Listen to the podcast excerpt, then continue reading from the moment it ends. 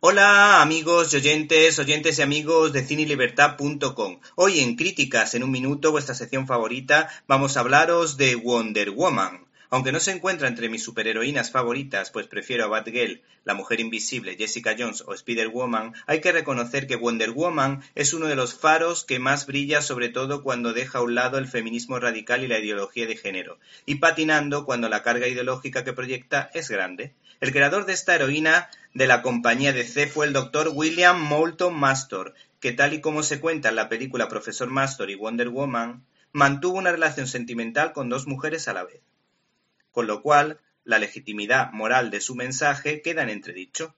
El caso es que la cineasta Patty Jenkins dirige a la guapísima actriz Gal Gadot, que lo hace realmente bien, y que se vuelve a enfundar el traje de Amazona y que nos vendió la moto de la película en declaraciones a Cinerama.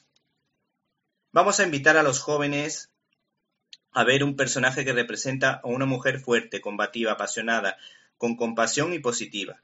Soy madre de una niña y esa imagen es importante para mí. Creo que ya era hora de que alguien interpretara Wonder Woman, y me siento orgullosa y honrada y una privilegiada de poder hacerlo.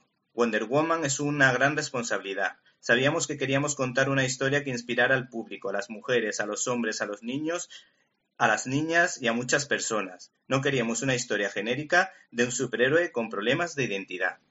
La citada actriz se siente muy afortunada de haber trabajado con una cineasta. Toda mi vida he trabajado con hombres directores y lo he disfrutado, pero me gusta trabajar. ¿Te está gustando este episodio? Hazte fan desde el botón Apoyar del podcast de Nivos. Elige tu aportación y podrás escuchar este y el resto de sus episodios extra. Además, ayudarás a su productor a seguir creando contenido con la misma pasión y dedicación.